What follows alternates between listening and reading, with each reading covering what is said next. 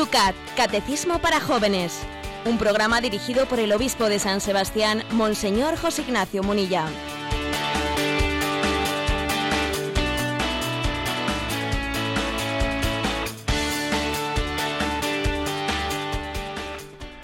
Buenos días, querida familia de Radio María. Un día más en antena en nuestra nueva etapa, el Yucat, el Catecismo para los jóvenes.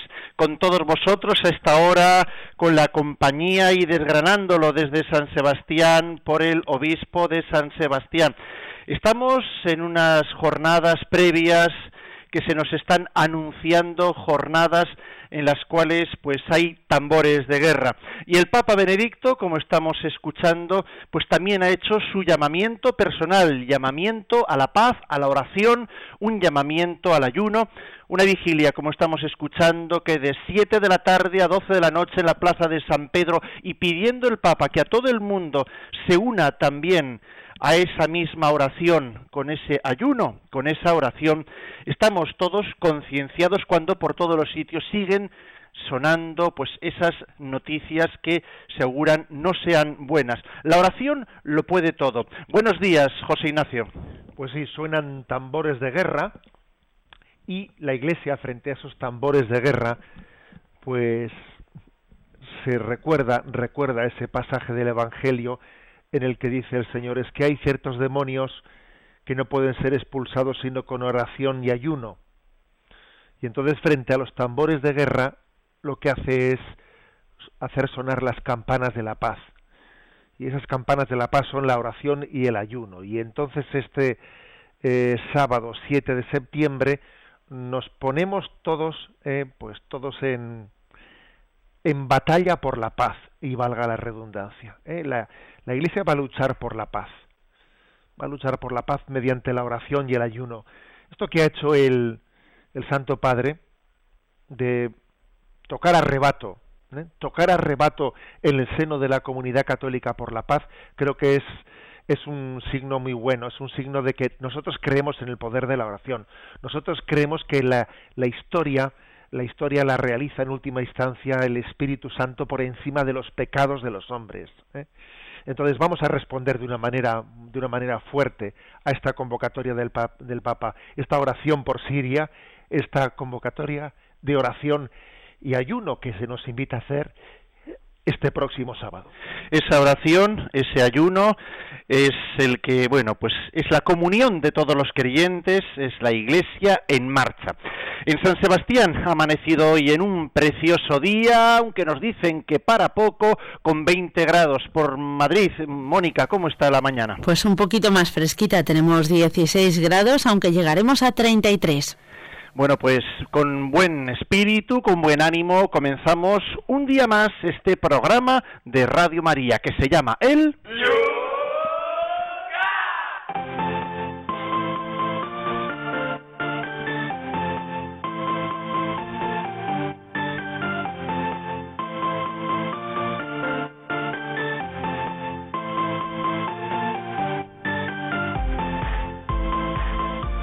un espacio que ya va tomando su ritmo habitual después de este arranque tras el descanso veraniego. Un ritmo que lo recuperamos a través de las redes sociales, con el Twitter, vuestras preguntas citando arroba obispo munilla, también con una página del mismo de Facebook. El programa tiene la página Yucat Radio María, donde están planteados los temas que hoy se explicarán debajo de cada cual puedes formular tus preguntas. Y también tenemos para este programa el yucat@radiomaria.es, el correo que en directo recibimos y que el obispo contesta. Vamos con las preguntas que quedaron pendientes bastantes en la jornada de ayer porque una vez más nos pilló el toro. Vamos a ver si podemos con todas ellas. Por ejemplo, Carlos nos preguntaba, el Papa San Agatón dice eh, del siglo mm, séptimo, eh, si alguno ora con herejes, él es un hereje.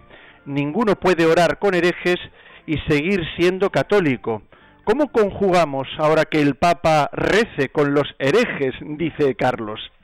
Bueno, yo creo que también hay que distinguir eh, lo que es doctrina de la Iglesia Católica de lo que son usos y costumbres que a lo largo del tiempo van cambiando, no es lo mismo. Es como si uno me dice, y antes, eh, pues cómo se hacía que se distinguía, no se permitía pues enterrar en el mismo campo santo a uno que había sido bautizado, uno que no había sido bautizado, o cómo antes eh, pues eh, uno que se había suicidado no se le permitía tener pues un entierro cristiano. Bueno, pues porque eh, vamos a ver, yo creo que hay que distinguir entre lo que es la doctrina, ¿eh?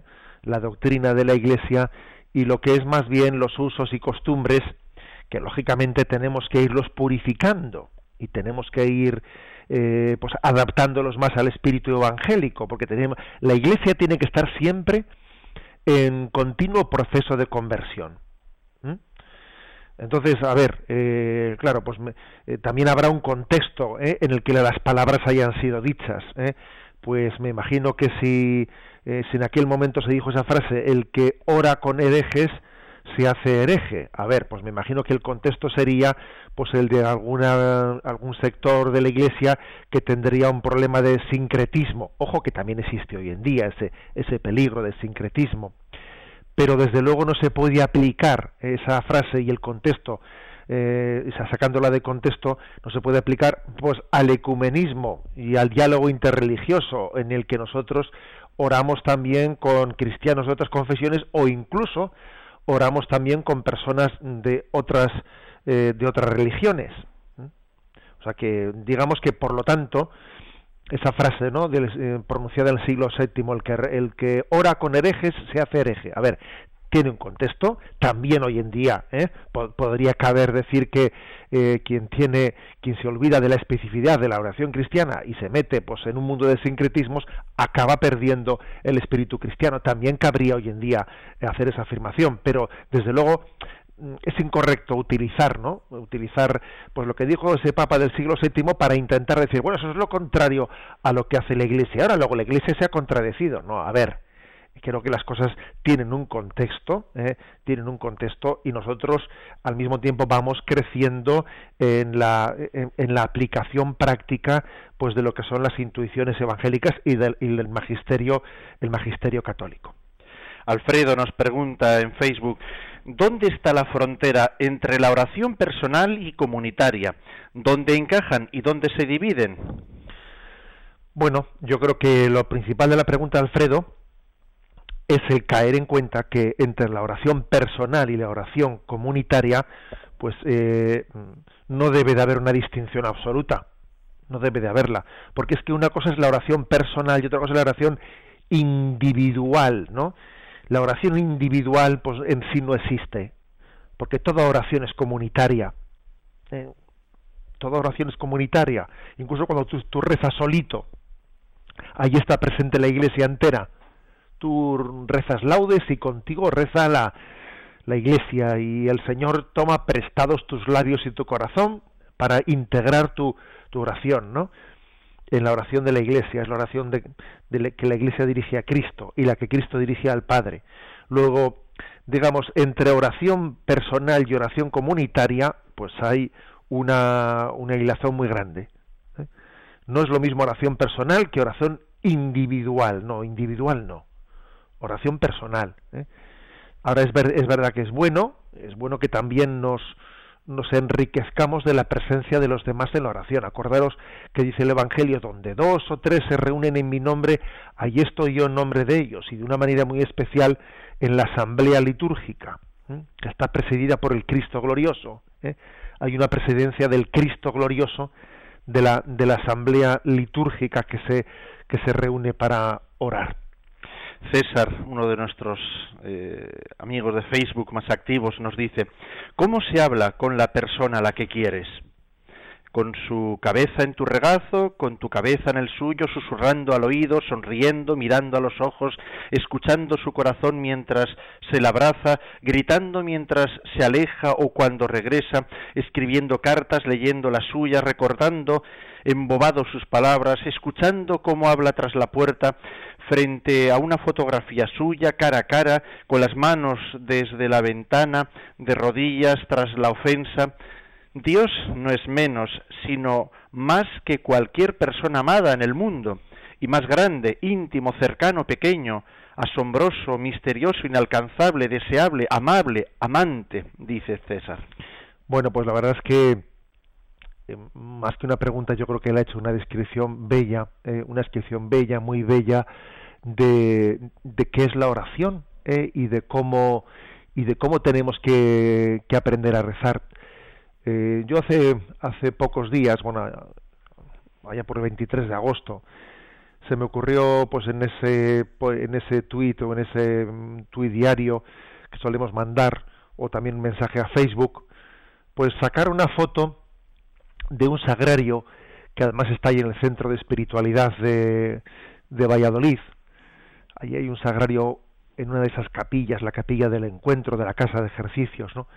En el que en la puerta del sagrario está, está eh, una imagen, una pintura de el discípulo San Juan reclinado sobre el costado de Cristo, en la puerta del sagrario, ¿no?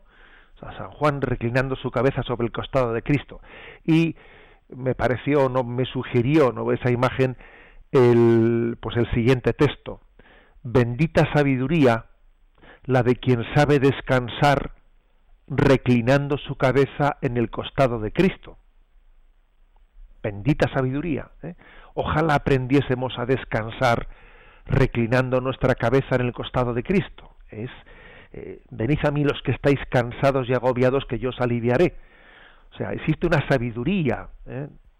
cristiana que es aprender a descansar en Cristo. Y hasta que no la aprendamos solemos sufrir mucho, porque buscamos descansos equivocadamente, buscamos descansos en cosas que nos cansan más.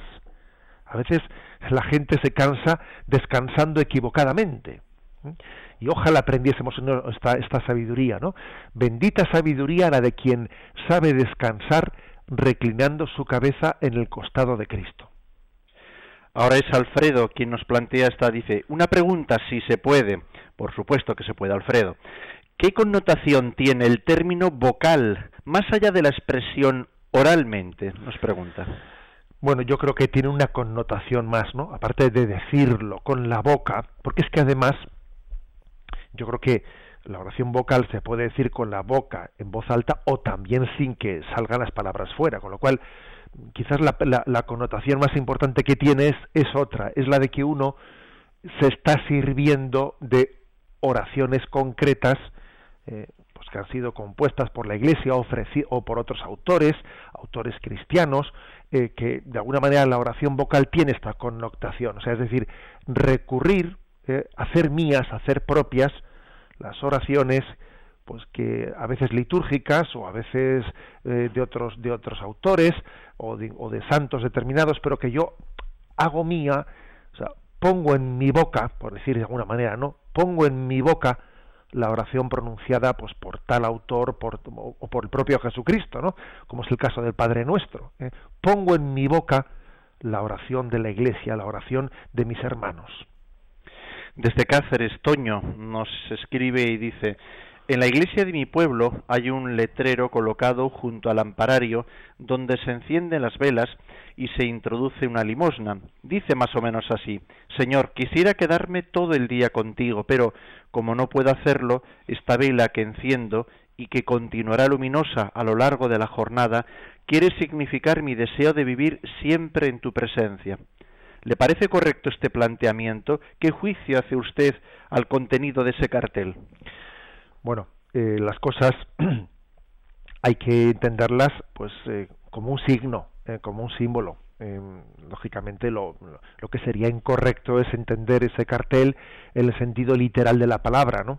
en el sentido literal, eh, o cayendo en la superstición de que yo necesito tener la vela encendida.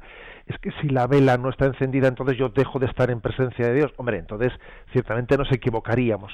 Ahora, si, si, si nos acercamos como un signo, como un signo de decir, yo voy a intentar, o sea, voy a intentar aprender a vivir en presencia de Dios. El objetivo de la oración no es hacer ratitos de oración o ratos concretos de oración, como si fuesen islas, islas en medio del océano de una jornada en la que no me he acordado de Dios.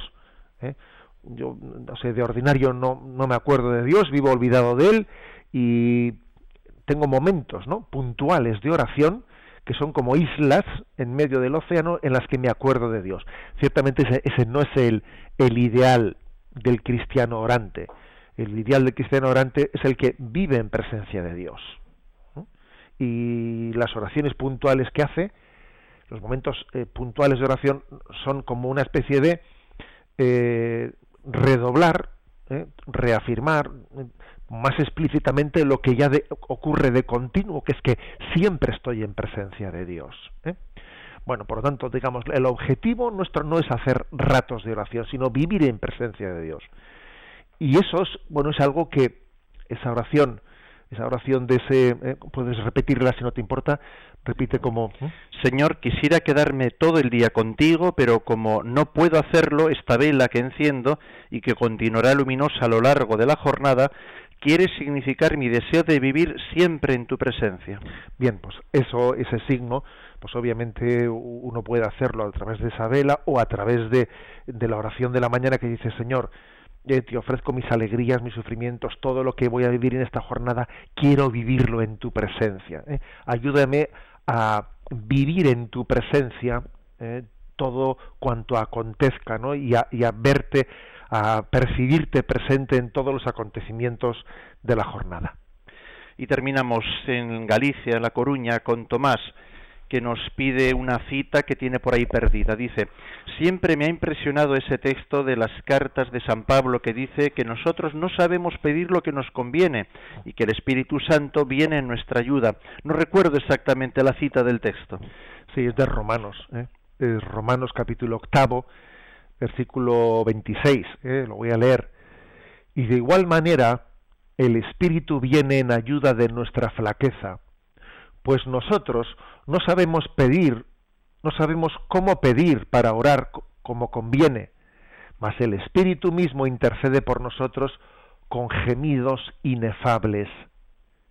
Y el que escruta los corazones conoce cuál es la aspiración del Espíritu y que su intercesión en favor de los santos es según Dios.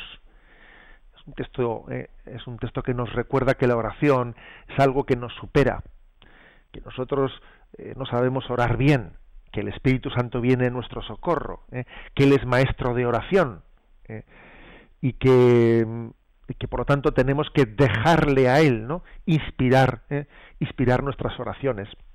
Este texto yo tengo costumbre de cuando voy así a las parroquias a celebrar con los jóvenes o no tan jóvenes el sacramento de la confirmación, suele ocurrir, vamos a ocurrir no, según la liturgia, nada más terminar el rito de la confirmación, se suele hacer las peticiones, la oración universal. Y generalmente suelen ser los propios confirmandos los que suelen hacer esas peticiones, ¿no? Entonces a mí me suele gustar, con frecuencia lo hago, eh, recurro a este texto de Romanos 8:26 para decirles a los jóvenes, ¿no? Fijaros, acabáis de ser confirmados y lo primero que vais a hacer es eh, poneros aquí delante de todo el mundo y orar a Dios en público. Y, dice, dice la carta a los Romanos 8:26, dice que a veces nosotros no sabemos pedir, no sabemos hablar con Dios como conviene. Y entonces el Espíritu Santo viene en nuestra ayuda y pone en, nuestras, en nuestros labios y en nuestro corazón las palabras y los sentimientos adecuados. Bueno, pues ahora, ahora tú que has sido confirmado, ahora que has recibido la gracia del Espíritu Santo, déjate mover por el Espíritu, que Él mueva tu corazón, que mueva tus labios y, aprende a orar. ¿eh? O sea, deja que el Espíritu Santo a través de la Iglesia te enseñe eh, que sea escuela de oración. ¿eh? El Espíritu Santo te introduce en, en, la intimidad del Padre para que entres en una escuela de oración. Y esto se hace a través de la liturgia y se hace a través también de, bueno, pues de de determinadas escuelas de oración, ¿eh? Pues que, que, las necesitamos, porque cierta metodología, estilo como, yo que sé, pues la oración teresiana, la oración ignaciana, ¿no? Eh, forman parte de, de, lo que es la escuela de oración de la Iglesia, en la que debemos de, de formarnos.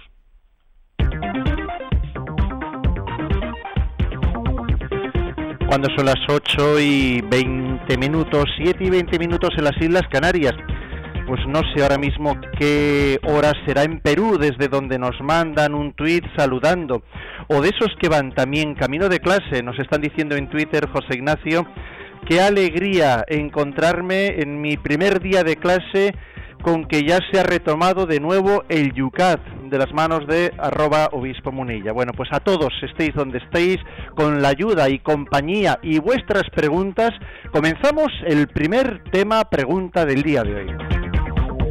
Es el número 502 del Yucat. ¿Cuál es la esencia de la meditación? La esencia de la meditación es una búsqueda orante que parte de un texto sagrado o de una imagen sagrada e indaga en ellos la voluntad de Dios, los signos y la presencia de Dios. No se pueden leer las imágenes y los textos sagrados como se leen los asuntos de un periódico que, no nos afecta directamente. Hay que meditarlos, es, que, es decir, hay que elevar el corazón a Dios y decirle que ahora estoy totalmente abierto a cómo Él quiere hablarme por medio de lo que he leído u observado. Además de la Sagrada Escritura hay muchos textos que nos conducen a Dios, apropiados para la meditación. Bueno, pues aquí hace una, una definición muy sencilla, pero, pero también muy aquilatada, ¿no? De que es la, oración, la esencia de la oración de meditación. Dice que es una búsqueda orante. Una búsqueda. Mm, a ver, no es que la oración vocal no sea una búsqueda, pero la de meditación es más búsqueda que la oración vocal. ¿eh? Porque la oración vocal quizás no se caracteriza, tanto por ser una búsqueda, sino que es una afirmación. ¿eh? Pues, eh, pues, Señor, te entrego mi corazón, etcétera, etcétera. O, Padre nuestro que estás en el cielo. Em, la oración de meditación subraya más el aspecto de que está buscando. ¿Qué me quiere decir Dios? ¿Eh? La oración vocal quizás subraya más el qué le digo yo a Dios. La oración de meditación subraya más el buscar qué me dice Dios a mí. Ojo, eh, digo que subraya más no quiere decir que no tenga el otro aspecto. La oración de meditación también yo hablo con Dios, no solo es buscar qué me dice Él a mí, o sea, yo también hablo con Él. También la oración vocal es qué me dice Dios a mí, no solo qué le, digo yo a Él, porque por ejemplo, eh, pues si yo estoy rezando el Ave María, Dios te salve María, llena eres de gracia, el Señor es contigo, yo también me, a través de esas palabras que yo le digo, también estoy dejando que Dios me diga a través de una expresión del Padre Nuestro, de la Ave María o de cualquier oración vocal, Dios también me está diciendo cosas. Pero, entendedme, ¿eh? Eh, sin excluir, pero se subraya más en la oración vocal lo que yo le digo. Y en la oración de meditación, sin excluir que yo obviamente hablo con Dios, se subraya más que busco lo que Dios me dice. ¿eh? Estoy buscando, ¿no? ¿Qué quiere Dios de mí? estoy indagando la voluntad de Dios. Una búsqueda orante, pues. Esta es la ¿eh? Mm, el punto de partida de la oración de meditación. Búsqueda orante. Señor, ¿qué quieres de mí? ¿Mm?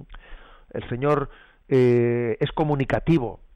Luego, quien se pone a hacer oración de meditación dice, a ver, Dios quiere manifestarse, Dios está deseando comunicarse con nosotros. Y si no lo, y si no ocurre tal cosa, muy posiblemente es porque yo no me pongo a tiro, como se dice popularmente, es que no me pongo a tiro. Es que a mí Dios no me habla. Hombre, es que igual cada vez que te llama te, eh, está como, estás comunicando. Estás comunicando, porque no, te pones a, eh, a escucharle. Luego la oración de meditación es, a ver, darle ocasión a Dios de que me pueda hablar, de que yo eh, me pueda abrir al sentido profundo del Evangelio, me puede abrir al sentido profundo de, de, lo que Dios quiere decir en mi vida. Búsqueda orante, ¿eh? o sea, creer de verdad que Dios no juega al escondite, que Dios se, se revela, se descubre a aquellos que le buscan sinceramente. Dios es comunicativo, porque el amor es comunicativo. Ahora, claro, pues eh, uno dice, ¿y eso, ¿Y eso cómo es? Porque claro, según está pensando en que va a escuchar una voz en off, ¿eh? una voz en off eh, en la que desde la ultratumba Dios le dice palabras, pues hombre, obviamente así no se suele manifestar Dios. En la oración de meditación, Dios eh, me está hablando, en primer lugar, a través del texto que estoy meditando. Si estoy haciendo una oración de meditación sirviéndome de un texto, bien sea bíblico, bien sea ¿eh? de otro estilo, de un santo, lo que sea, Dios también me está hablando a través de ese texto. Dejo que Él me hable a través de Él. Si, por ejemplo, me estoy sirviendo de una imagen, aquí, curioso, ¿eh? dice el Yucat, servirnos de una imagen sagrada, o sea, ponerte sencillamente, ¿no?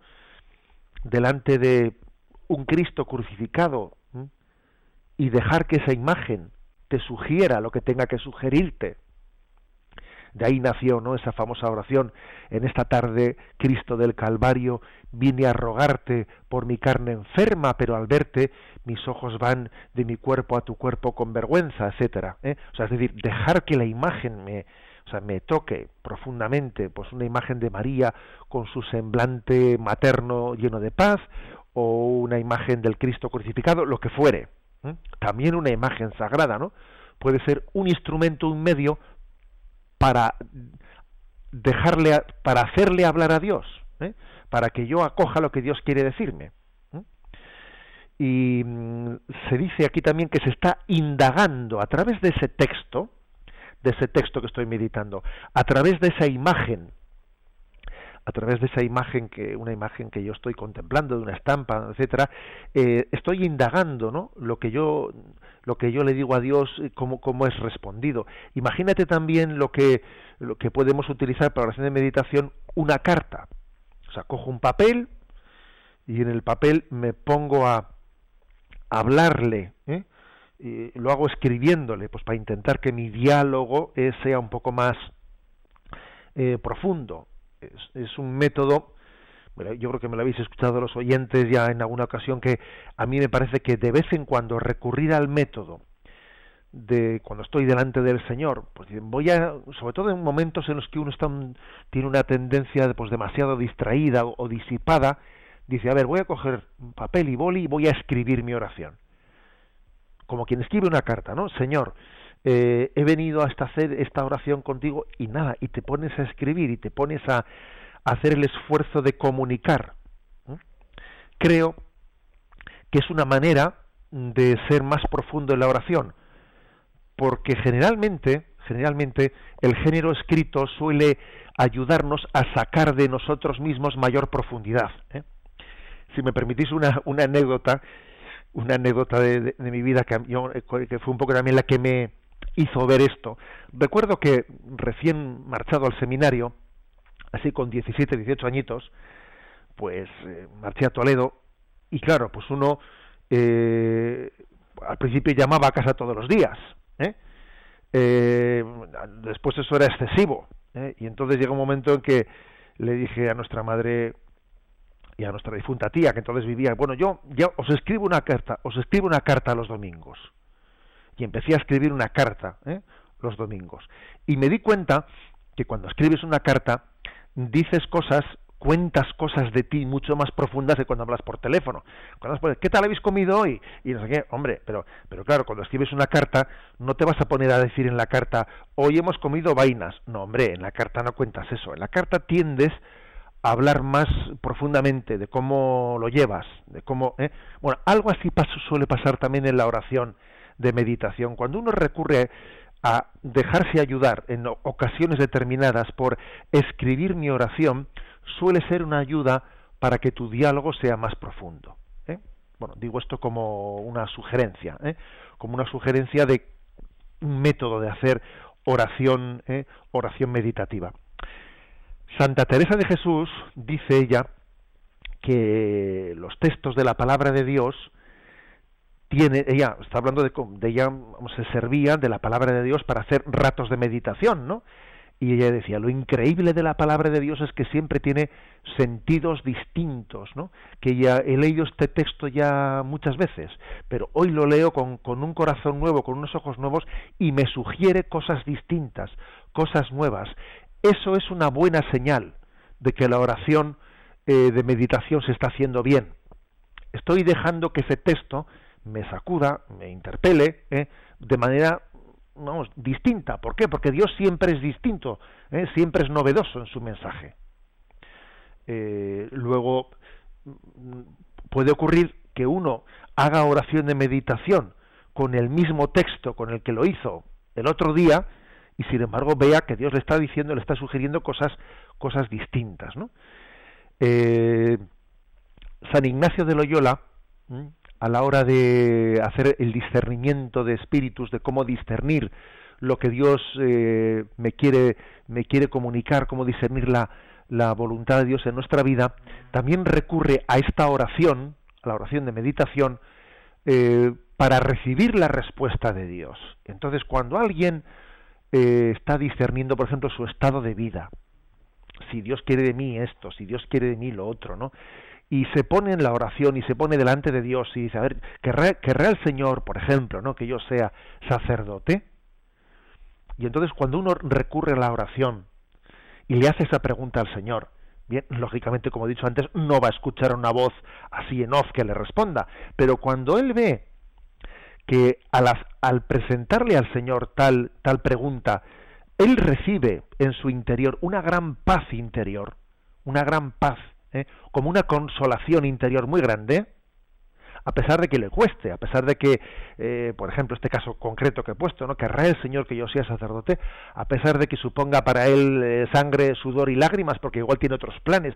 Sin embargo, si Dios, si Dios sella en ese momento en la oración con un consuelo interior, con una paz y una alegría grande, a pesar de que suponga sacrificio, eso, ¿eh? ese consuelo, es, esa consolación, es un signo de la respuesta de Dios. ¿eh? Lógicamente no únicamente eh, experimentado en un momento puntual, sino de una manera reiterada, etcétera, ¿no? O sea que, digamos también, en la oración de meditación sí existe, ¿no? Cierta pues cierta forma de, de, discernir la manera en la que Dios me responde y su y el consuelo interior, la paz y la alegría, ¿no? experimentada cuando nos ponemos cuando ponemos en presencia de Dios en un rato de meditación determinada cuestión eh, pues pues creo que es eh, es un signo también de la respuesta que Dios nos da ¿eh? nos da en cada momento bueno en resumen que la oración de meditación no es únicamente leer leer, a ver, voy a, voy a meditar y voy con un libro y me pongo ahí a leer delante del sagrario. No, no, no, perdón. tú no vayas allí a leer.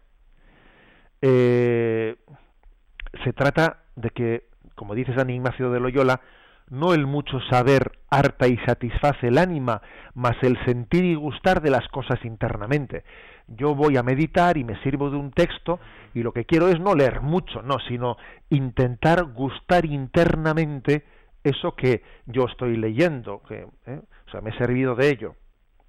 Santa Teresa de Jesús pone el famoso ejemplo de la gallina que está en el corral, ¿no? Entonces una gallina, pues mira, va picón, ve, ve una lombriz, ¿no? O ve un grano de un grano de maíz y entonces se agacha, coge el grano de maíz y levanta el cuello y levanta el cuello y empieza a darle vueltas pues al grano de maíz hasta que lo traga.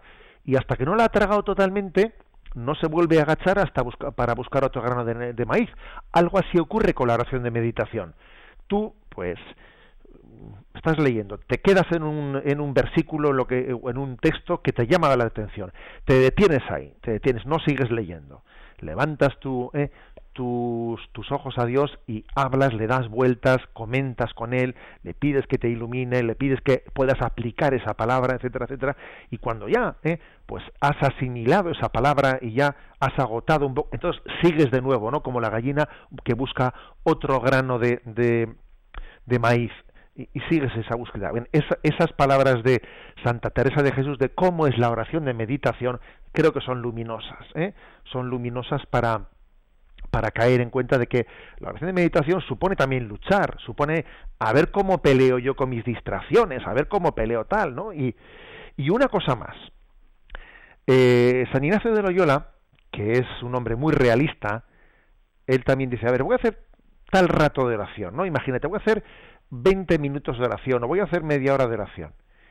Y, él dice, la experiencia te dice que te pones a hacer ese rato de oración y al rato te entran ganas de y si lo dejo ya porque si tengo tal cosa si total ya solamente faltan diez minutos un eh, o sea es muy típico tener la tentación de, de, de no prolongar la meditación el tiempo que yo había pensado, sino dejarlo a medias y mover. Y entonces San Ignacio, eh, San Ignacio, que no se le escapa una, dice él, si tú cuando te pones a hacer tu rato de oración y tú habías designado tal rato, y si al faltar poco tiempo, o no, al faltar poco tiempo, empiezas ya a cargarte de excusas, de que si lo termino voy a interrumpirlo antes de terminar lo que tenía pensado, si quieto, termina y cinco minutos más. Vas a ver tú cómo de esa manera se te quitan las tentaciones de que lo dejo sin terminar. ¿eh? Lógicamente, si se está quemando la sartén de la cocina, tendrás que dejarlo, ¿no? O sea, ya me entendéis lo que quiero decir. Me estoy refiriendo a, a que cuando tenemos frecuentemente tentaciones de interrumpir lo que estoy haciendo. Porque a veces cuando estás haciendo una cosa te entran tentaciones de la otra. Y cuando te pones a hacer la otra te entran tentaciones de la anterior. Y entonces es, estoy con, la, con los pies en un sitio y con la cabeza en el otro. Entonces cuando hay que orar hay que estar a lo que se está. Hay que estar a lo que se está. Y hasta es bueno decir, bueno, tengo este rato, voy a estar hasta esta hora y me marco ese tiempo y voy a ser fiel. ¿eh? Porque es que de lo contrario, pues el tentador también eh, aprovecha ¿eh? de, esa tendencia disipada para que no terminemos de entrar en la oración. ¿eh? es bueno autoexigirnos, ponernos unos límites de un tiempo determinado de oración.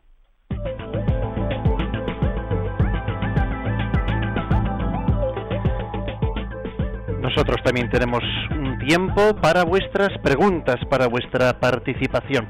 Lo podéis hacer, como sabéis, a través del correo electrónico yucat@radiomaria.es, en Twitter citando al hacer vuestra pregunta arroba obispo munilla o realizarle los comentarios a la pregunta que acabamos de plantear en Facebook Yucat Radio María.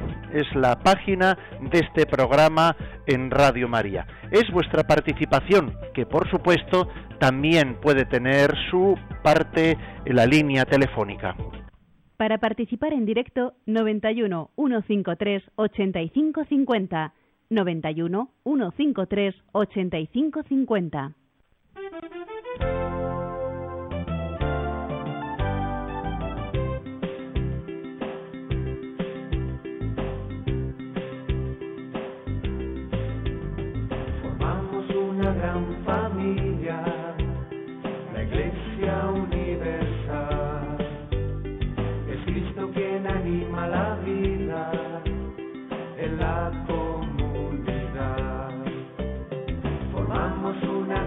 familia, la iglesia.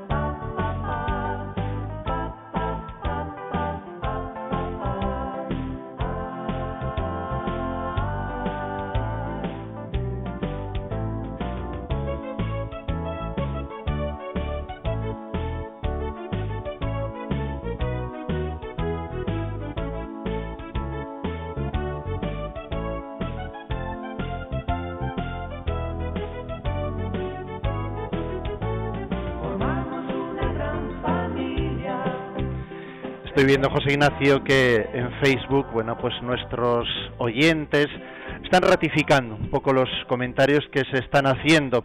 Por ejemplo, Marijose nos da un testimonio de que hoy mismo, al leer el Evangelio del día, bueno, pues que el Señor le ha hablado claramente, ¿eh? justo lo que necesitaba, dice, ¿no? Pues está claro que la palabra de Dios, bueno, pues está ahí, ¿no? Y está, pues, hablando al corazón. Consuelo dice que Santa Teresa es la mejor maestra de la oración de contemplación, pero dice, pero la gente no la sigue ni tampoco la entiende.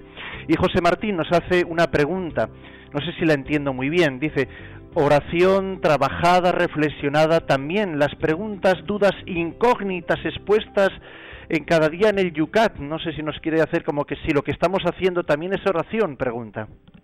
Bueno, yo creo, por entrar un poquito a responder esas intervenciones, eh, yo creo que no hay que confundir la oración con la formación. ¿eh? Lo que aquí hacemos, eh, a ver, ¿esto puede sustituir este rato del Yucat? ¿Puedo sustituir a la oración? No, no puede sustituir la oración porque yo después tengo que quedarme con el Señor en el tú a tú. Dicho eso de paso, bueno, me, puede ayudar para luego hacer oración, pero yo no lo haría como un sustitutivo. la referencia que ha hecho otro, otro seguidor de Facebook a Santa Teresa, pues es muy interesante, porque la verdad es que Santa Teresa, que nosotros hablamos como la gran mística, etcétera, pero ojo, Santa Teresa tuvo muchos años de su vida en los que tuvo una oración de sequedad grande. Y durante muchos años se dedicó, entre comillas, a contar eh, las baldosas, las baldosas de, del coro de la iglesia en la que rezaba. Eh. O sea que eh, luego Dios premió su fidelidad. No digo la de contar baldosas, sino digo la, la fidelidad de haber sido capaz de, de, mantenerse fiel en la oración en medio de las tentaciones de dejarlo porque no veo que avance, etcétera, y llegó a la oración mística, ¿no? etcétera. Pero pocas veces recordamos esto. ¿eh?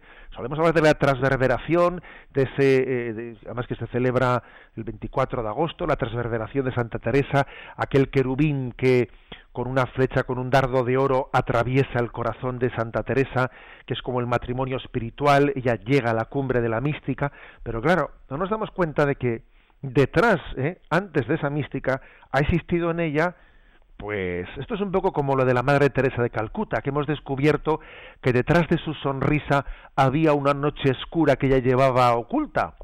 Algo así. Detrás de, esa, detrás de la mística de Santa Teresa de Jesús ha habido mucho tiempo de, sequedad en la oración, en la que ella ha sido fiel. ¿eh?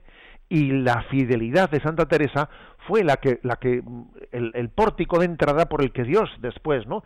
le dio a la cumbre de la oración mística nos están escribiendo un correo electrónico, un oyente que no firma, eh, pero eh, plantea un tema, ayuda en una parroquia, está encomendado por el sacerdote para el rezo del rosario, pero dice bueno, se entiende que es antes de la Eucaristía, el rezo del Rosario, pero que no hay nadie en la iglesia, ¿eh? que la gente no viene hasta la Eucaristía, ¿no? Que no hay nadie y dice, bueno, ¿qué hago yo rezando ahí a solas el Rosario? dice que incluso cuando el sacerdote pues ya entra a revestirse, que se queda sola rezando el Rosario, como diciendo, ¿vale para algo este Rosario?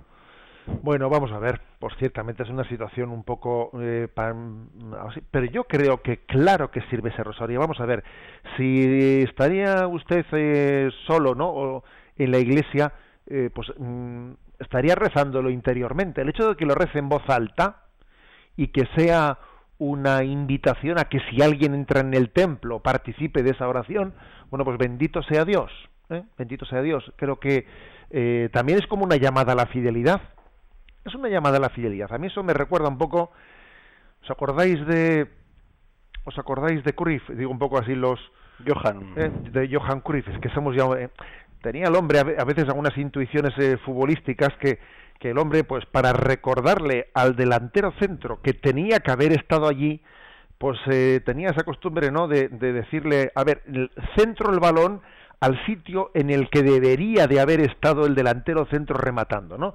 Bueno, pues algo así también ocurre en situaciones como esas, ¿sabes? Yo voy a rezar el rosario, mm, de alguna manera aquí los que deberían de estar no estar, pero yo voy a voy a rezarlo y igual también alguien por ese testimonio de fidelidad recibe un toque y una llamada interior para estar donde debiera estar.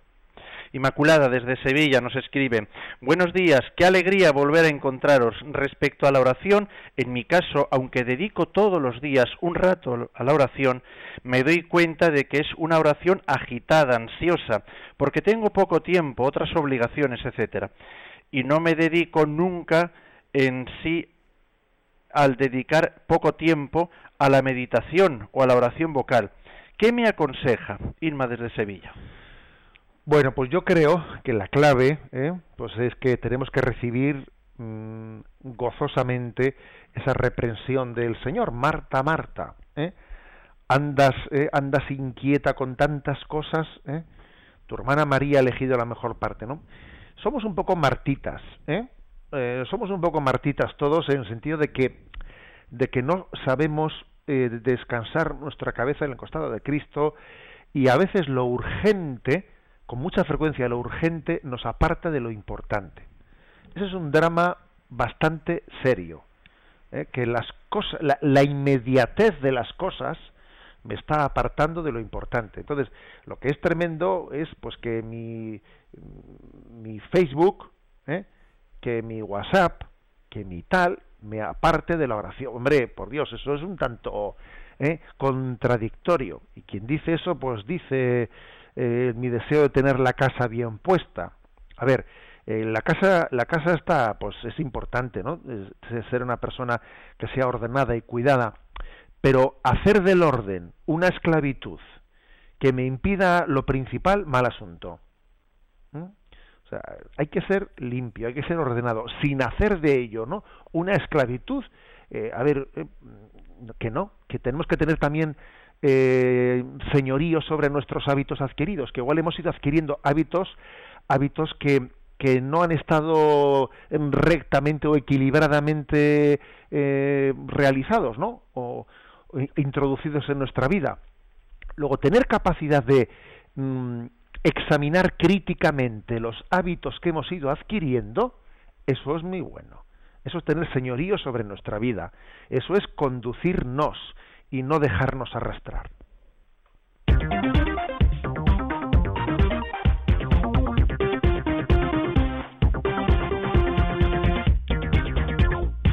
Son las 8 y 48 minutos, 7 y 48 a las Islas Canarias acometemos el último punto, el segundo del programa de hoy, 503 del Yucat. ¿Qué es la oración de contemplación? La oración de contemplación es amor, silencio, escucha, estar ante Dios. Para la oración de contemplación hace falta tiempo, decisión y ante todo un corazón puro es la entrega pobre y humilde de una criatura que dejando caer todas las máscaras, cree en el amor y busca en el corazón a su Dios.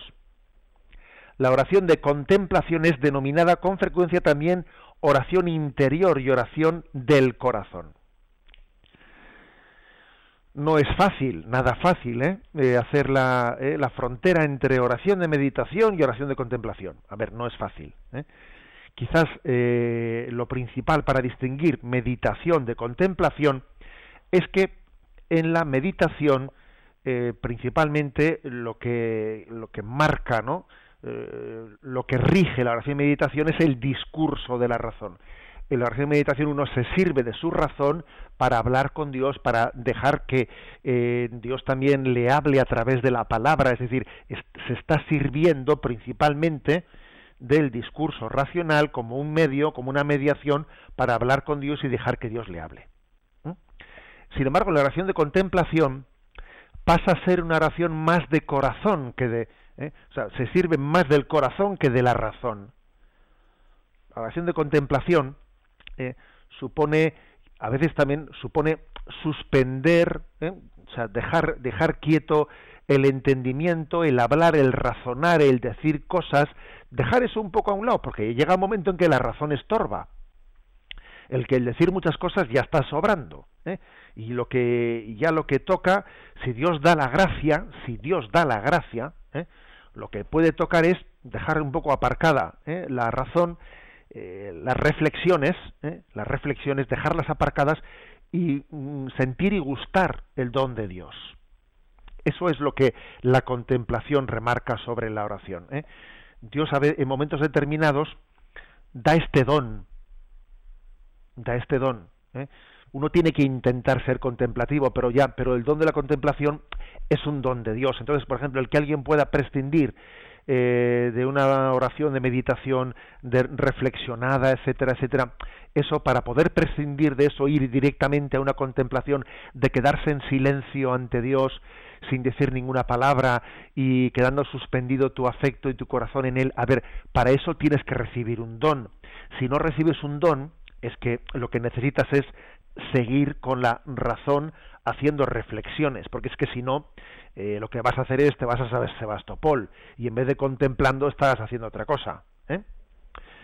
Santa Teresa de Jesús, ¿eh? nuestra gran maestra, ella puso un ejemplo buenísimo para distinguir los distintos grados de oración y cuando se pasa de la oración de, de meditación a la de contemplación. Y el ejemplo que puso, que seguro que lo conocéis, que es muy, muy popular, es el ejemplo de cómo extraer el agua. El agua viva es el don, el don de la gracia, ¿no?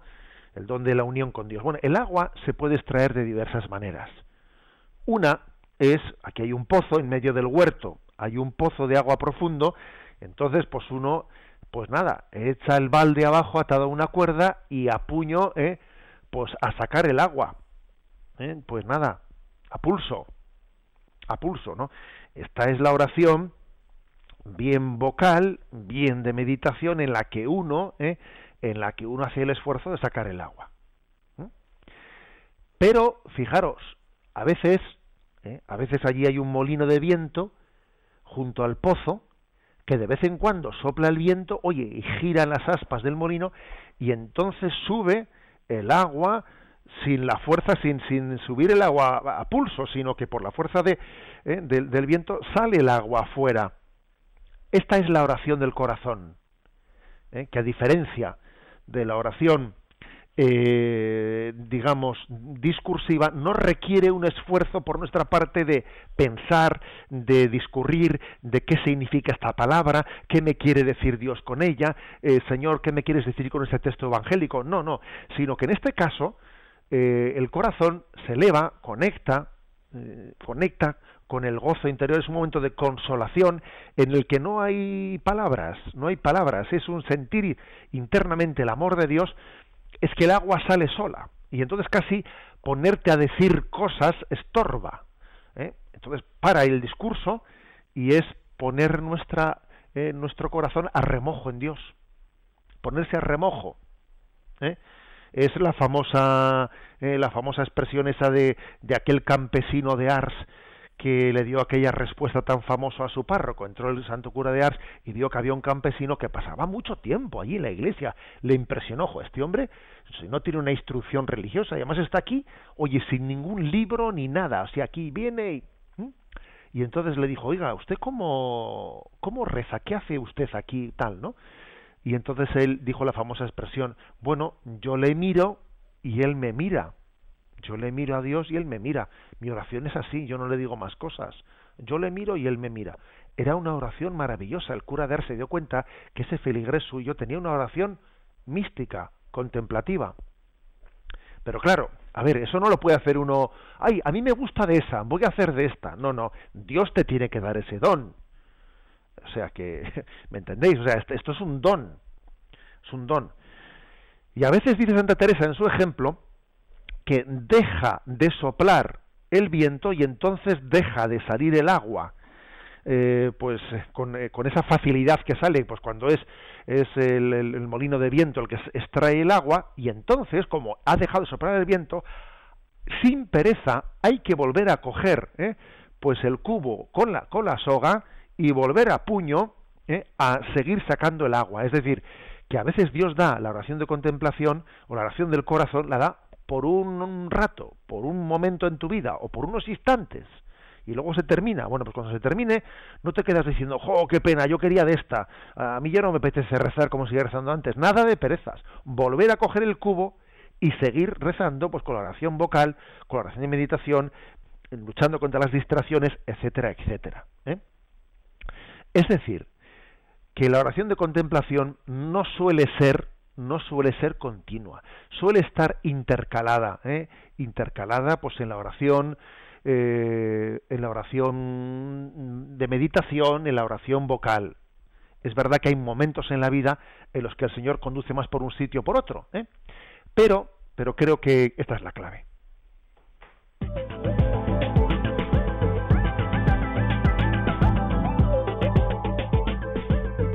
Se nos va el tiempo un día más y queremos, antes de terminar, pues también dar paso a las preguntas de nuestros oyentes. José Ignacio, en Facebook, por ejemplo, Miguel Ángel nos dice, ¿qué se entiende por fidelidad a la oración? Si uno tiene un plan de vida habitual, por ejemplo, misa, rosario, unos minutos de oración, pero hay días que falla en algunas de esas cosas o en todas, pero trata constantemente de retomarlo, ¿está siendo fiel o no?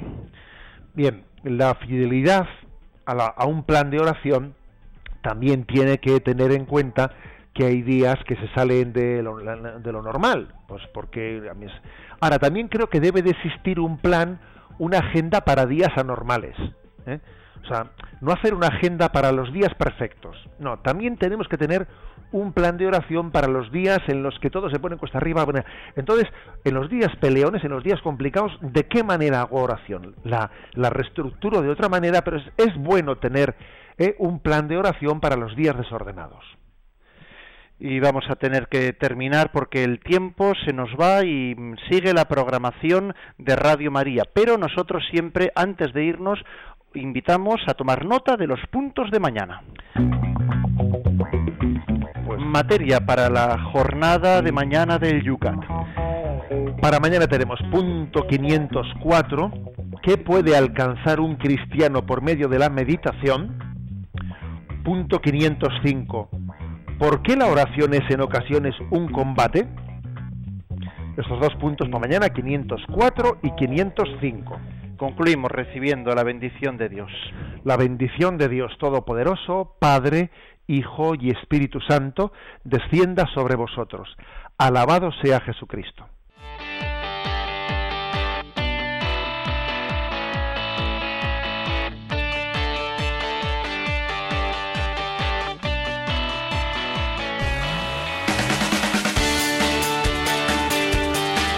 Y así finaliza en Radio María Yucat, un programa dirigido por el obispo de San Sebastián, Monseñor José Ignacio Monilla.